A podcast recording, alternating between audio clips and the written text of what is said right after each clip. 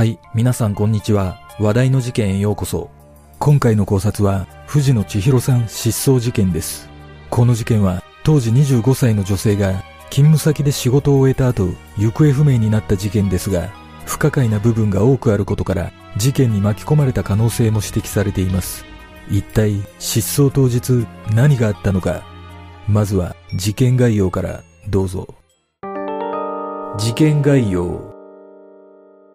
2014年6月7日午後6時過ぎ、広島市佐伯区に住む藤野千尋さん、当時25歳が勤務先で仕事を終え、同僚に車でバス停まで送ってもらった後、行方がわからなくなった。千尋さんは失踪前日、母親と買い物に行っているなど、家族との関係は良好で、自ら失踪する理由が見当たらないことから、連絡が取れないことを心配した家族は、失踪から2日後の6月9日、警察に行方不明者届を出した。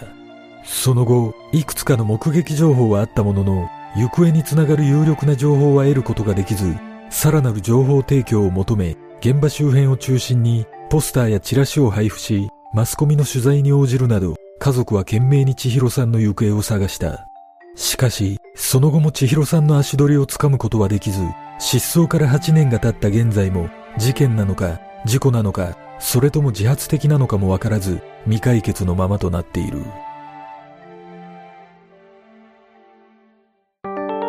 失踪の経緯千尋さんは失踪の約2ヶ月前の4月、広島市植物公園で臨時職員として働き始め、ベゴニアという花の栽培管理を担当し、正社員として採用されることを目指していた。千尋さんは子供の頃から自然が好きで、大学でも園芸を学ぶなど、希望していた職に就くことができたため、一生ここで働き続けたいと母親に話していたという。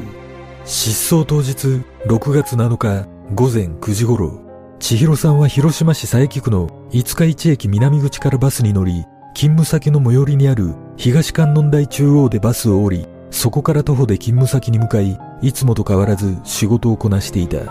その日の勤務を終えた千尋さんはいつものように職場の同僚女性に車で3分程度の地毛バス停まで送ってもらい、午後6時頃、その同僚女性と別れているが、これを最後に千尋さんの姿は確認されていない。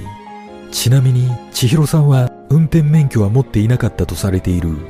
午後6時過ぎ、千尋さんは車を降りたバス停から普段はあまり連絡を取っていなかった長野県に住む大学時代に慕っていた先輩の女性に電話をかけているが、その時先輩の女性は電話に出られず、午後6時半頃に電話をかけ直しているが、千尋さんは電話に出ることはなく、その後消息を絶ってしまった。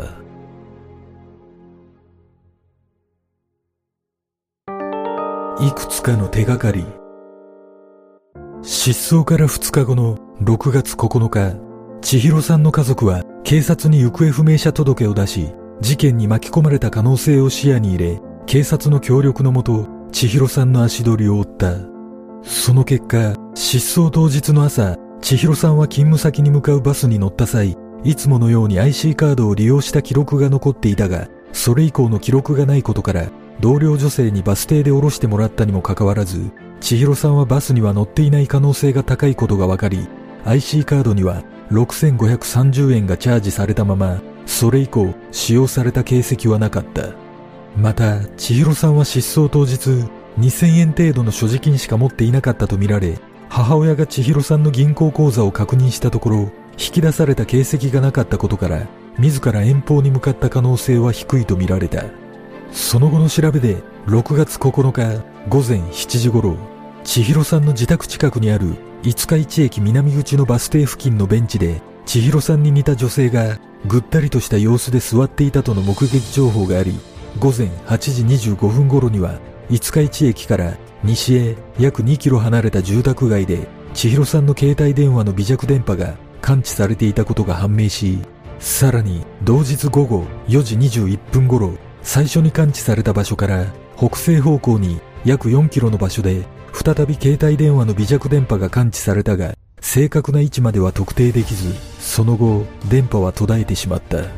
このことから千尋さんは6月9日この付近にいた可能性が高いとみられているが何らかの事件に巻き込まれていたとすれば犯人による偽装工作の可能性も指摘されている。そして翌日の6月10日午後佐伯区役所内のボランティアセンターで千尋さんに似た女性が目撃されておりさらに6月24日にも同じ女性がボランティアセンターで目撃されているがその女性は杖をついていたとされているため別人だった可能性も指摘されている。この情報を最後に有力な情報は途絶え現在も千尋さんの足取りは全くつかめていない。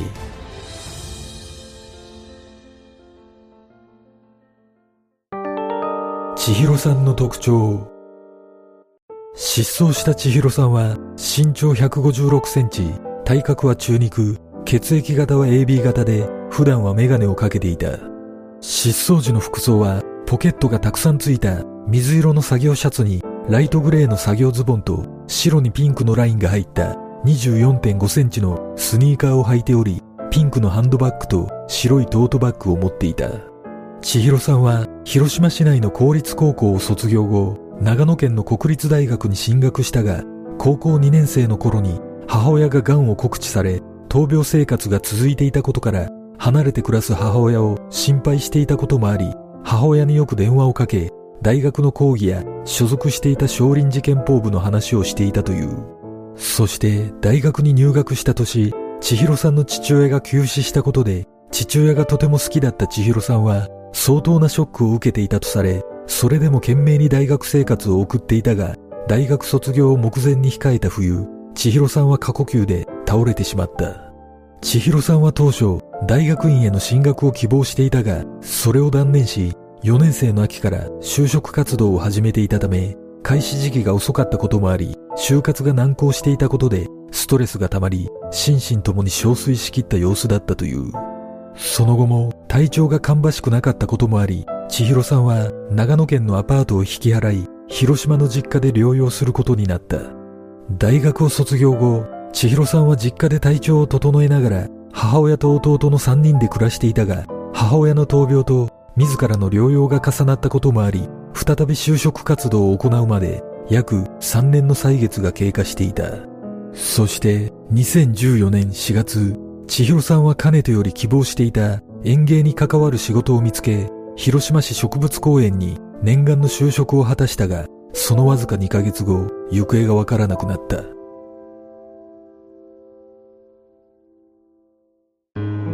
件の真相とは？千尋さんの失踪後家族は広島市内の施設や店舗などに情報提供を求めるポスターを掲示してもらい今ではその数が数千枚を超え地元新聞で約5000枚のチラシを配布するなど精力的に捜索活動を行っているが情報提供は年々減少し有力な手がかりは何一つ見つかっていない。千尋さんは失踪当時25歳だったためただの家出ではないか宗教団体が絡んでいるのではないかなどと言葉をかけられることもあり千尋さんの家族は捜索活動で辛い思いをしたこともあったとされているが一方で事件に巻き込まれた証拠なども発見されていない。実は失踪から4年後の2018年北陸地方の警察から千尋さんに特徴が似ている遺体が見つかったと連絡があり DNA 型鑑定を行った結果歯型などから遺体は千尋さんではないことが判明したが千尋さんの母親は悪い予感ばかりが膨らみ押しつぶされそうになったと当時の心境を語っている。また失踪から7年が経過した頃家庭裁判所に失踪宣告を申し立てることができるとの話を聞いたが母親は申し立てをせず絶望よりも希望を持ち続けたいと千尋さんの帰りを待ち続けている。果たして失踪当日千尋さんに何があったのか事件に巻き込まれた可能性はあるのか？この事件の真相とは？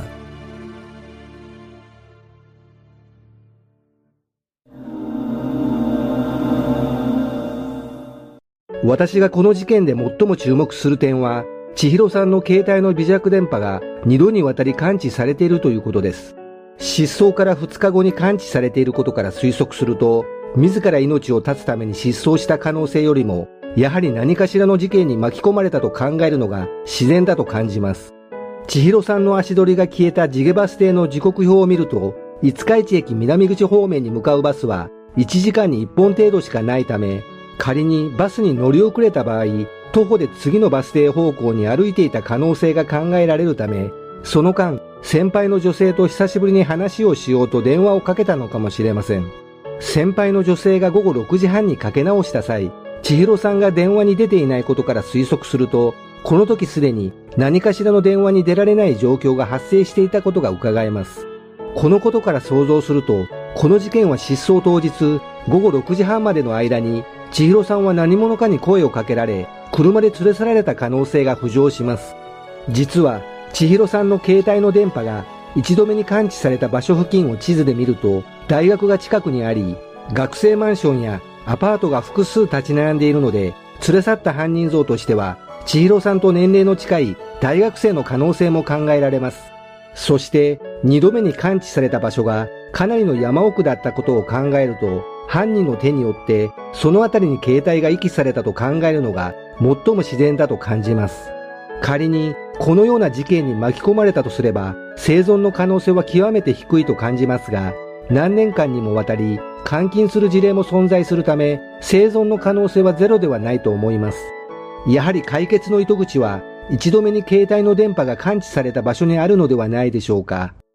この事件は失踪当日の千尋さんの様子や交友関係などの情報がないため様々な可能性が考えられますが私が一つ違和感を覚えたことは行方不明者届が出されたタイミングが遅すぎるということです。千尋さんが勤務していた植物園は金曜日が休園日となっており、おそらく失踪翌日の日曜日は出勤の予定だったと思われるため、連絡が取れず無断欠勤をしていたとすれば、勤務先から警察に届け出るよう促された可能性も考えられます。